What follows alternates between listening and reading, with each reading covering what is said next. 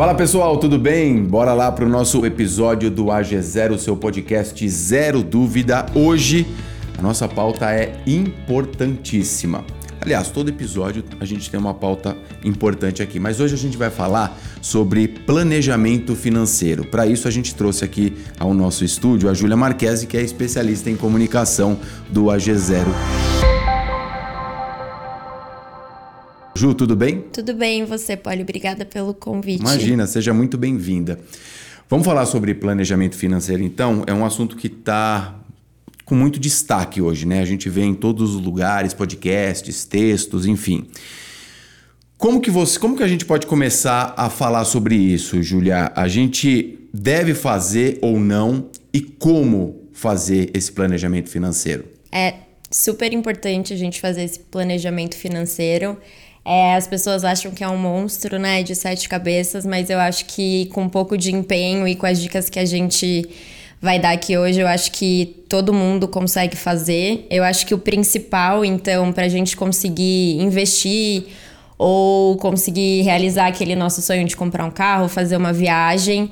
Então, acho que o ponto principal é entender quais são os nossos custos fixos. Então, assim que a gente recebe o nosso salário no mês, a gente vê quais contas fixas a gente tem, quais são as contas físicas. Então, é luz, água, aluguel é, que a gente chama do custo de vida. Então, a gente definindo quais são os custos fixos, a gente sabe o que a gente vai ter por mês e a gente consegue se organizar depois com os, custo, com os custos variáveis, que são é, supermercado, roupa, acessórios, e a gente pode estipular uma meta para cada um deles, quanto a gente quer gastar, e também investir e guardar esse, esse dinheiro. Ou seja, né, criar uma escala né, de importância aí dos gastos. E assim, por exemplo, pô, tô super bem intencionado, quero fazer meu planejamento financeiro. Qual que é o primeiro passo? É, eu acho que o primeiro passo é se organizar. Então, é eu entender o que eu, por exemplo, se eu tenho alguma dívida, eu já colocar lá qual é o valor dessa dívida e como eu posso quitar. Então, eu também posso colocar isso nos custos fixos. Então, durante X meses eu vou ter que pagar essa dívida para eu não acumular mais dívidas, né? Então, acho que além dos custos fixos, é entender quais dívidas eu tenho e como quitá-las. Tem aquele tipo de conta também, que é aquela conta fixa que vem por ano, por exemplo, o IPTU. Também tem que ficar de olho, né? Sim, porque tanto o IPTU quanto o IPVA ou seguros, eles vão vir todo ano e são contas altas, né? Que comprometem aí a renda mensal. Então, o ideal também é no planejamento anual já deixar um dinheiro separado para que no começo do ano não comprometa a renda mensal, né? Como o valor é muito alto, então é importante também ter esse planejamento e já colocar essas contas é, no planejamento financeiro.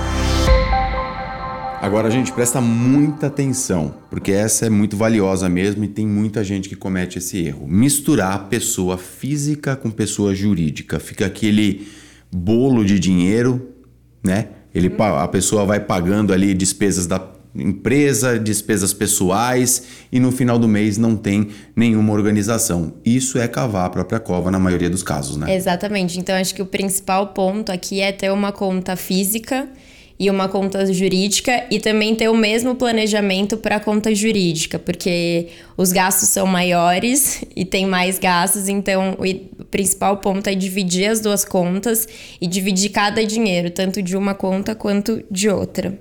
Tem muita gente que comete esse tipo de erro, você percebe? Sim, que une as duas contas e acaba se confundindo no fim do mês. Então, o planejamento financeiro não é o dinheiro que sobra no fim do mês, né? É aquele que a gente organiza de como vai ser o mês. E aí, se sobrou, você decide o que fazer com ele. Se vai investir, se vai comprar algo supérfluo.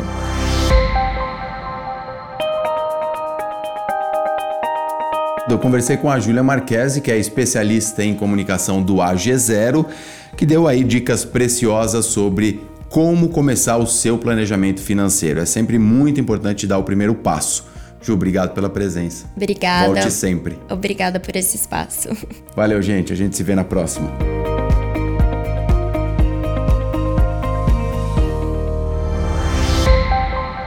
Podcast AG0, o banco digital do Safra.